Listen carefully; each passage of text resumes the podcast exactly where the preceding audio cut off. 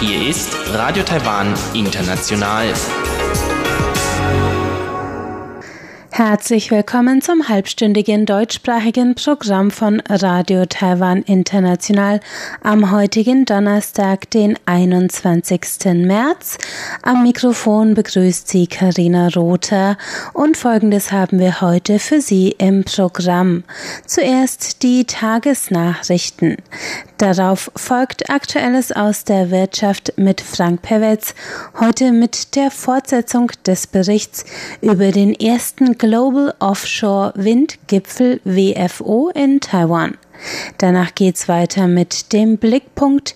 Da beleuchten wir heute den Arbeitsalltag eines selbstständigen Essenslieferanten in der sogenannten Gig Economy. Das hören Sie gleich. Nun zuerst die Tagesnachrichten.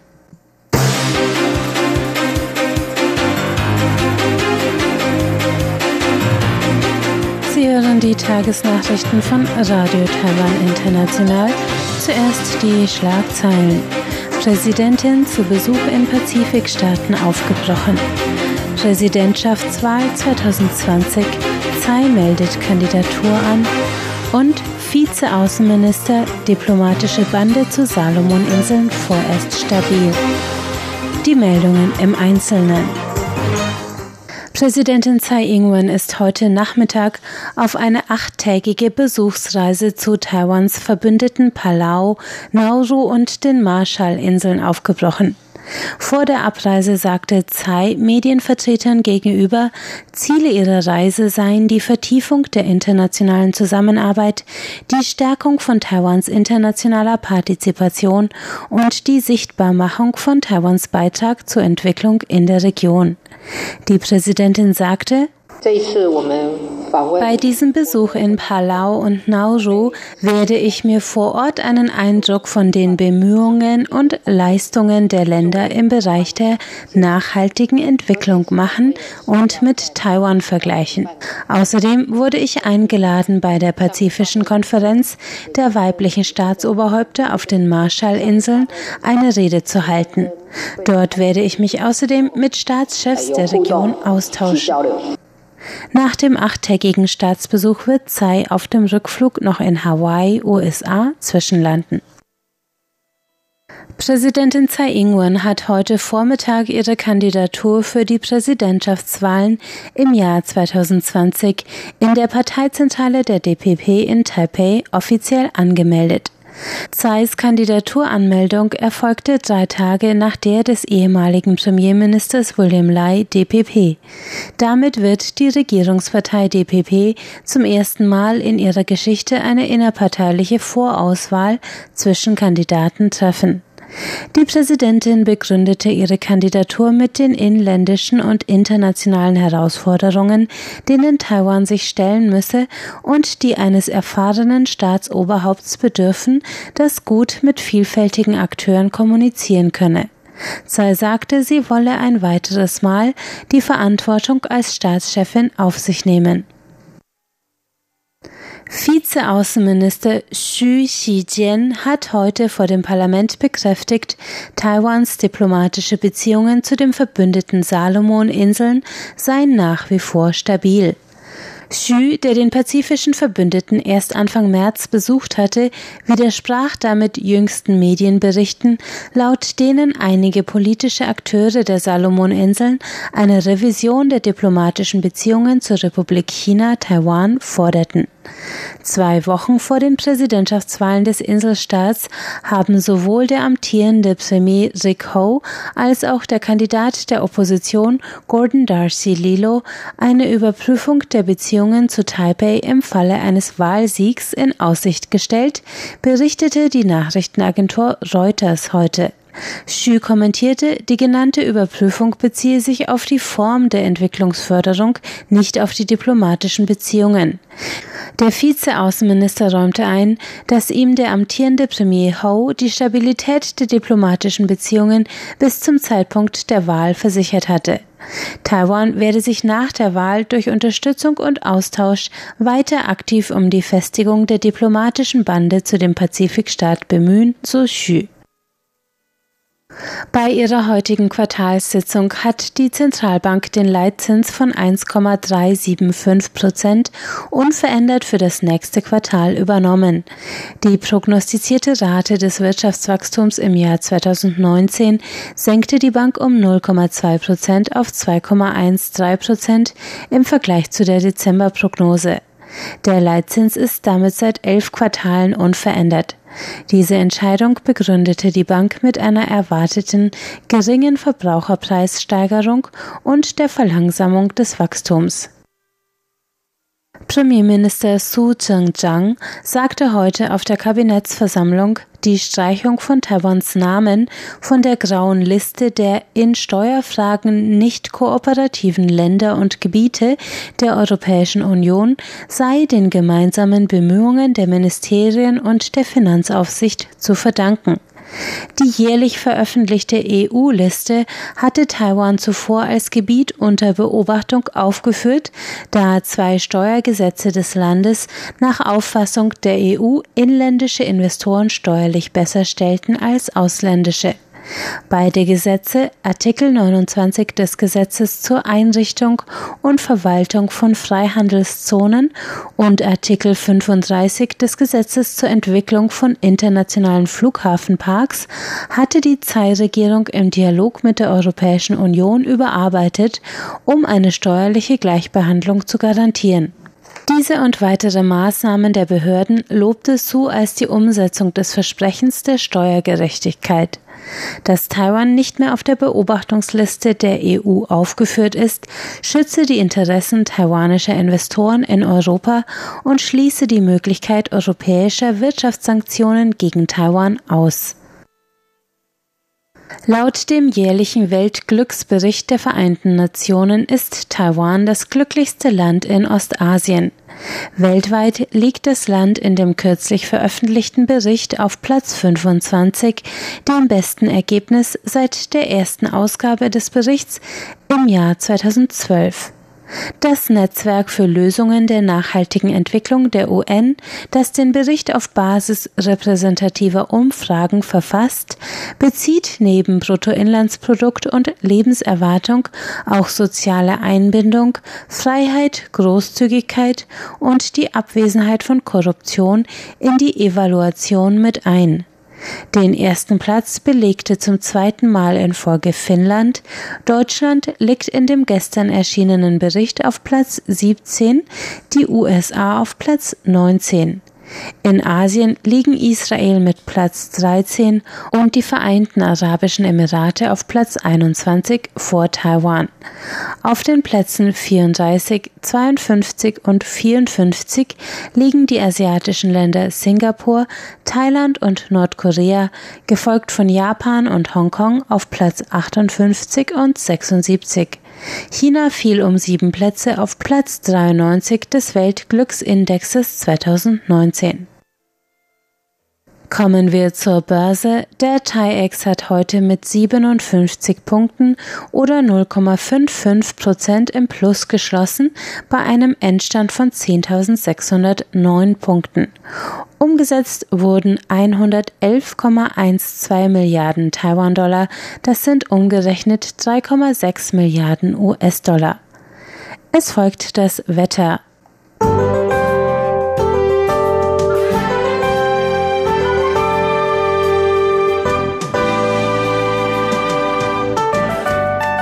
Der Donnerstag war sonnig bis bedeckt inselweit mit Werten zwischen 29 bis 32 Grad tagsüber.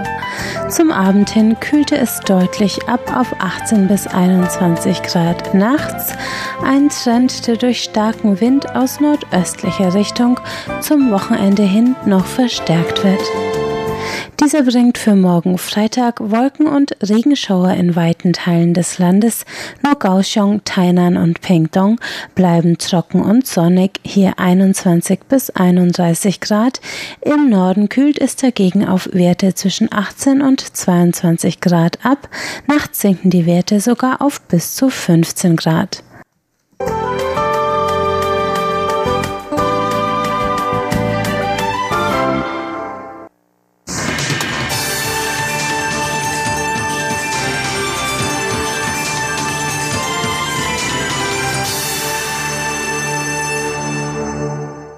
Herzlich willkommen bei einer weiteren Ausgabe von Aktuellem aus der Wirtschaft. Heute geht's weiter mit dem Offshore-Windgipfel, dem First Global Offshore Wind Summit, der Anfang März in Taipei stattgefunden hatte.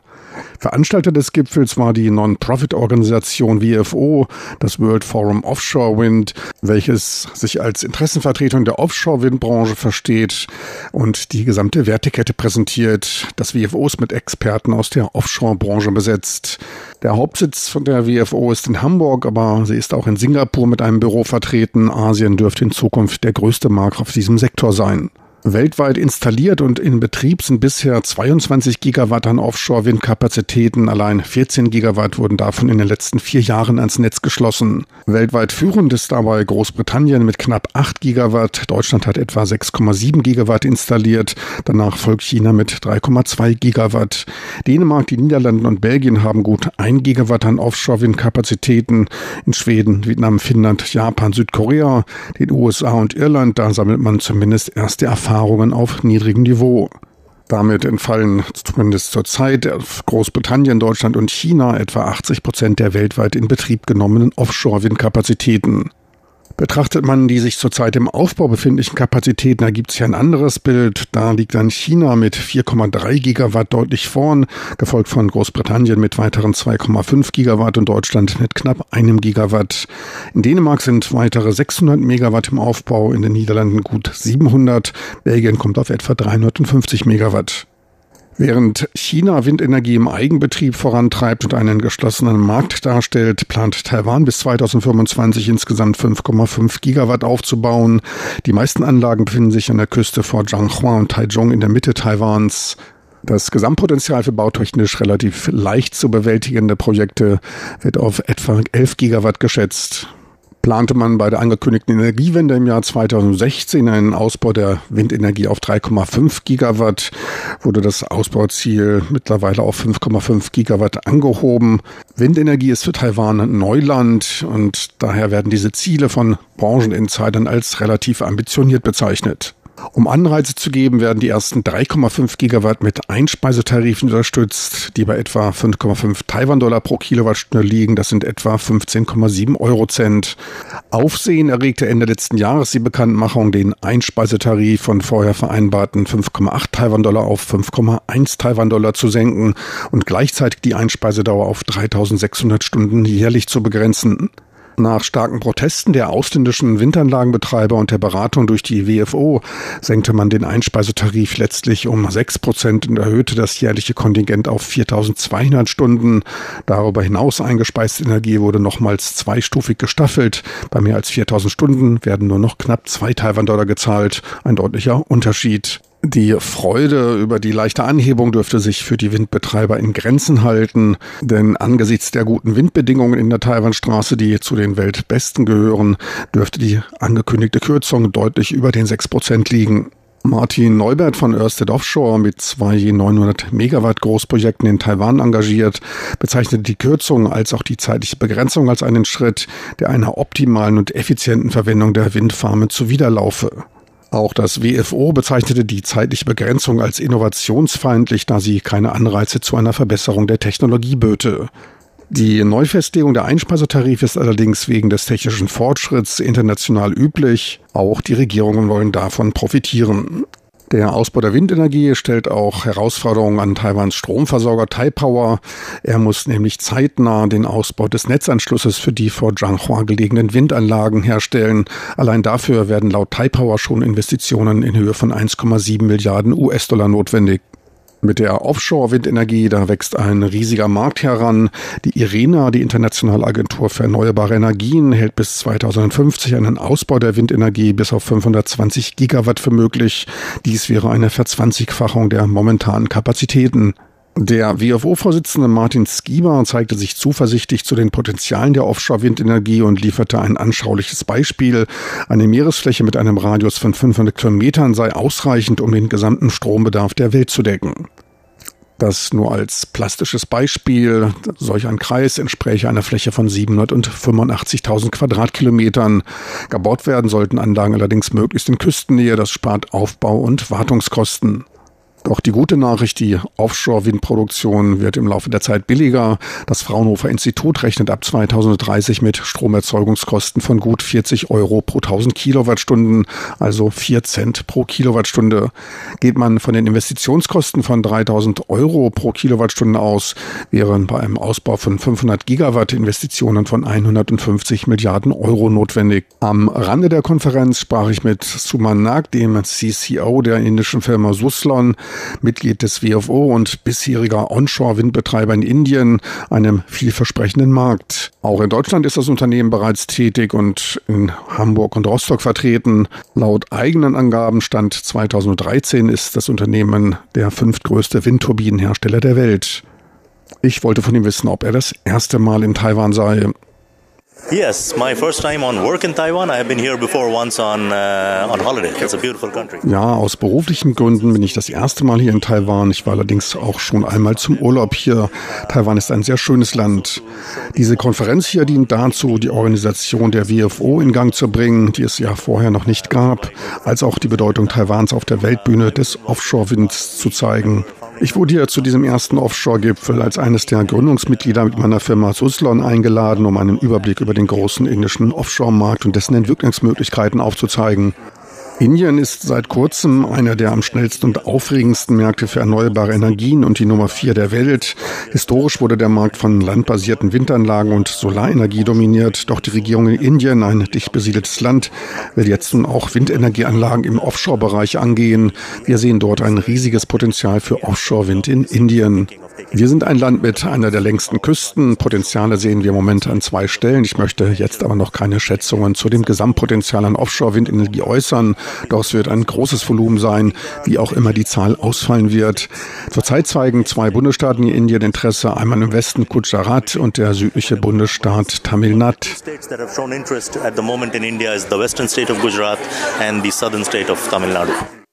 Doch gibt es eventuell auch mögliche Kooperationspotenziale zwischen Taiwan und Indien? Uh, ich denke, der indische und taiwanische Markt haben eine Reihe von komplementären Fähigkeiten anzubieten. Die Windenergie ist in Indien bereits gut entwickelt, insbesondere der Onshore-Bereich. Dort gibt es eine ganze Reihe an Lieferanten. Taiwan wiederum ist führend bei der Stahlverarbeitung, insbesondere deren Ingenieurkenntnisse. Ein Bereich, in dem etliches an Kooperationspotenzial zwischen Lieferanten aus Indien und Taiwan zu entdecken gibt. Betrachtet man den Markt, so ist Taiwan wegen seiner Politikgebung Regulierung für den Offshore-Bereich Indien um einige Jahre voraus. Doch denke ich, dass die indische Regierung schnell in diesem Markt aufholen wird. Was ist dabei komplexer umzusetzen, die Rahmenbestimmungen festzulegen oder die technischen Herausforderungen? Es ist beides, doch Indien ist wie Taiwan eine Demokratie. Man achtet dabei verstärkt auf die Miteinbeziehung. Es ist ja nicht so, dass jeder begeistert aufschreit, wenn die Regierung Offshore-Wind fördern will. Da muss man alle ins Boot holen. Es sind noch weitere Mitspieler auf dem Meer tätig. Dazu zählen auch die Landesverteidigung, die Fischereiindustrie und andere. Ich denke, es wird noch ein bisschen dauern, bis Konsens über die weitere Entwicklung besteht, so wie es auch in Taiwan der Fall ist.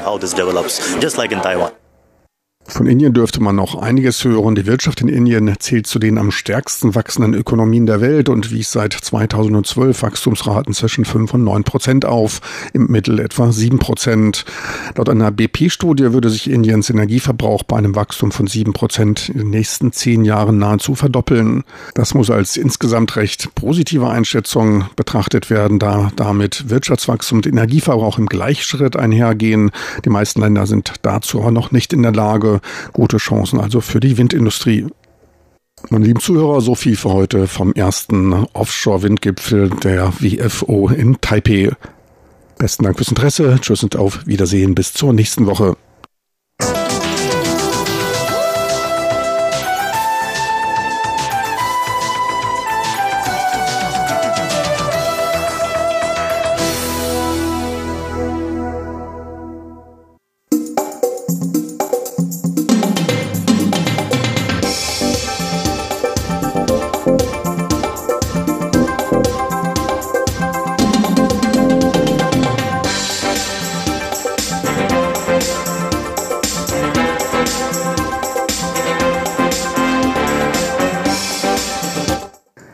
Weiter geht es mit dem Blickpunkt und da widmen wir uns heute dem Thema der sogenannten Gig Economy oder Share Economy, denn Plattformen wie Uber, Airbnb und TaskRabbit haben auch vor Taiwan nicht Halt gemacht.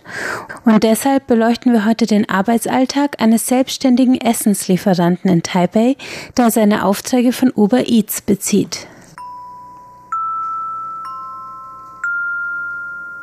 Blickpunkt. 五百一十十三元，那个单号，C 七七九九，杏仁茶跟豆腐精嘛。好，谢谢，拜拜。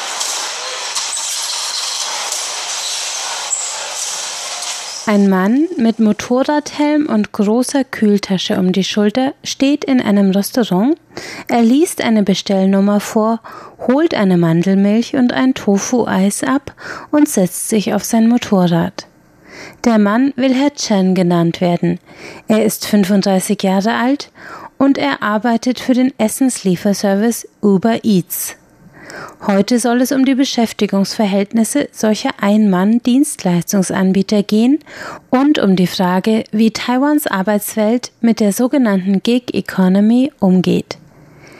Gig Economy bezeichnet einen Sektor der Wirtschaft, in dem Einzelpersonen ihr Geld mit der Erfüllung von zeitlich begrenzten Aufträgen verdienen, von einer einzelnen Taxifahrt als Uber-Fahrer über die Erledigung des Wocheneinkaufs oder das Gassiführen des Hundes für einen Auftraggeber, oftmals angefragt durch App-Plattformen wie Uber, TaskRabbit und andere aber auch qualifizierte Aufträge wie einmalige Übersetzungs-, Programmierungs- und Videoschnittarbeiten und viele andere fallen unter die Kategorie der Gig Economy, die jeden Anbieter solcher Dienstleistungen zu einem Selbstständigen macht, der sich von Auftrag zu Auftrag handelt ohne einen Rahmenvertrag oder Absicherungen durch die Online-Plattformen, die die Aufträge vermitteln und meist eine Vermittlergebühr pro Auftrag einbehalten, zu bekommen.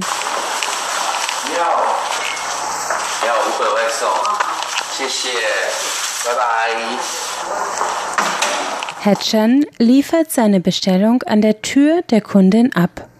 Uber Eats, der Essensbestellservice, durch den Herr Chen seine Aufträge findet, setzt als Obergrenze für den Lieferweg vom Restaurant zur Tür fünf Kilometer an. Es kam aber auch schon vor, dass ihn Leute beauftragt haben, Essen im Erdgeschoss eines Hauses einzusammeln und in den zweiten Stock desselben Hauses zu bringen, erzählt der Lieferant. Für jede Lieferung nutzt Herr Chen seinen privaten Motorroller. Die Arbeit macht er nun seit über einem Jahr, erzählt der 35-Jährige. Früher hatte er ein eigenes Imbissrestaurant mit Angestellten und verkaufte gebratene Teigtaschen, bis der Mietvertrag vor einem Jahr auslief.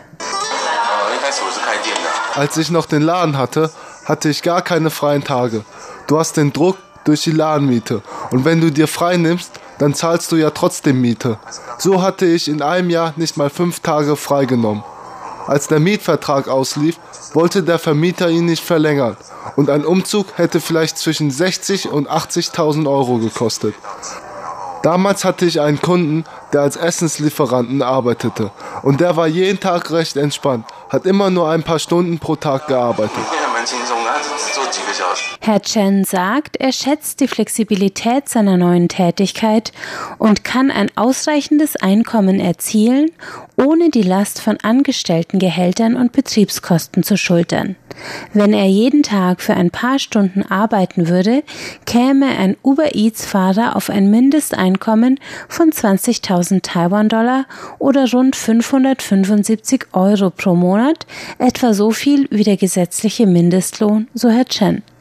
Laut dem staatlichen Statistikamt boten im Juni 2018 knapp 40 Prozent aller Gastronomien eine Bestellung über Lieferantendienstleister an, Tendenz steigend.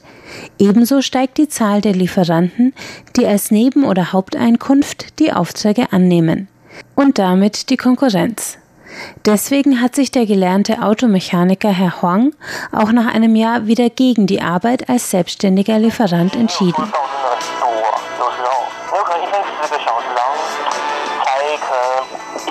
Die Konkurrenz, sagt er, sei so groß, dass nicht genügend Aufträge reinkamen. Manchmal arbeitete er zehn Stunden Tage und verdiente nur umgerechnet rund 35 Euro. Die instabile Auftragslage ist eines der großen Probleme der Gig Economy. Ein anderes, das sich gerade bei den ständig im Taipeier Großstadtverkehr hin und her fahrenden Essenslieferanten aufdrängt, ist das der Versicherung. Denn die Lieferanten gelten gesetzlich als selbstständige Unternehmer und haben kein Anrecht auf eine Arbeitsschutzversicherung durch die Plattform, die ihre Aufträge vermittelt. Dennoch schreibt Uber Eats das Verhalten im Falle eines Unfalls vor, erklärt Herr Chen. Im Falle eines Unfalls ist es so, wenn ich zum Beispiel in einen Unfall verwickelt bin, dann muss ich als erstes den Kundenservice kontaktieren, damit der mit dem Kunden Kontakt wegen der Bestellung aufnimmt. Und dann gehe ich halt selbst ins Krankenhaus oder so und kümmere mich um meine Sachen. Nur den Kundenservice muss ich kontaktieren, damit der sich um die Kundenseite kümmern kann. Mit anderen Worten, im Falle eines Unfalls ist der Lieferant sich selbst überlassen. Alle Fahrerinnen und Fahrer, mit denen RTI für diesen Beitrag gesprochen hat, haben daher auf eigene Kosten eine Krankenversicherung, Unfallversicherung, Arbeitsunfähigkeitsversicherung, Fahrzeugversicherung und andere abgeschlossen.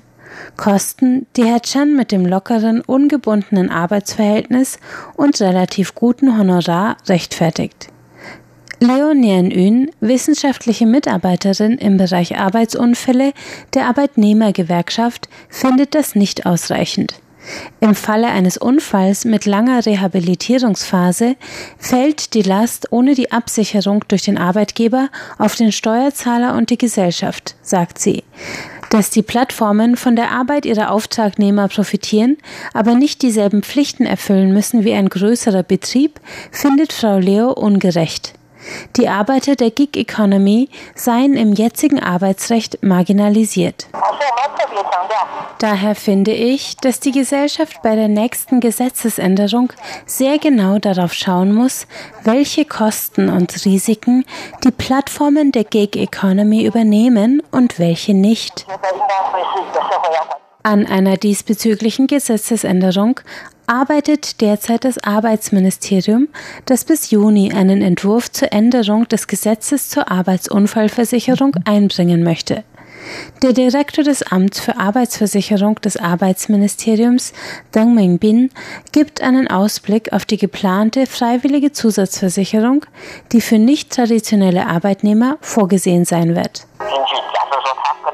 Das Verhältnis zwischen Kunden und Dienstleister in der Share Economy ist kein klares Angestelltenverhältnis. Daher kannst du dich ganz einfach selbst zusatzversichern. Wenn du diese Arbeit machst, dann hast du deine Absicherung, wenn während der Arbeit ein Arbeitsunfall passiert. Der wichtigste Unterschied zu dem bisherigen selbstgeschnürten Versicherungspaket der Gig Economy Arbeiter wäre, dass die freiwillige Zusatzversicherung direkt an ihr Arbeitsverhältnis angepasst ist. Dass die Plattformen der Gig Economy dabei stärker zur Kasse gebeten werden oder stabilere Anstellungsverhältnisse schaffen müssten, steht bisher nicht zur Debatte. Da bleibt Herrn Chen und seinen Kollegen nur, weiter einen Gig nach dem anderen zu bearbeiten und immer schön vorsichtig zu fahren.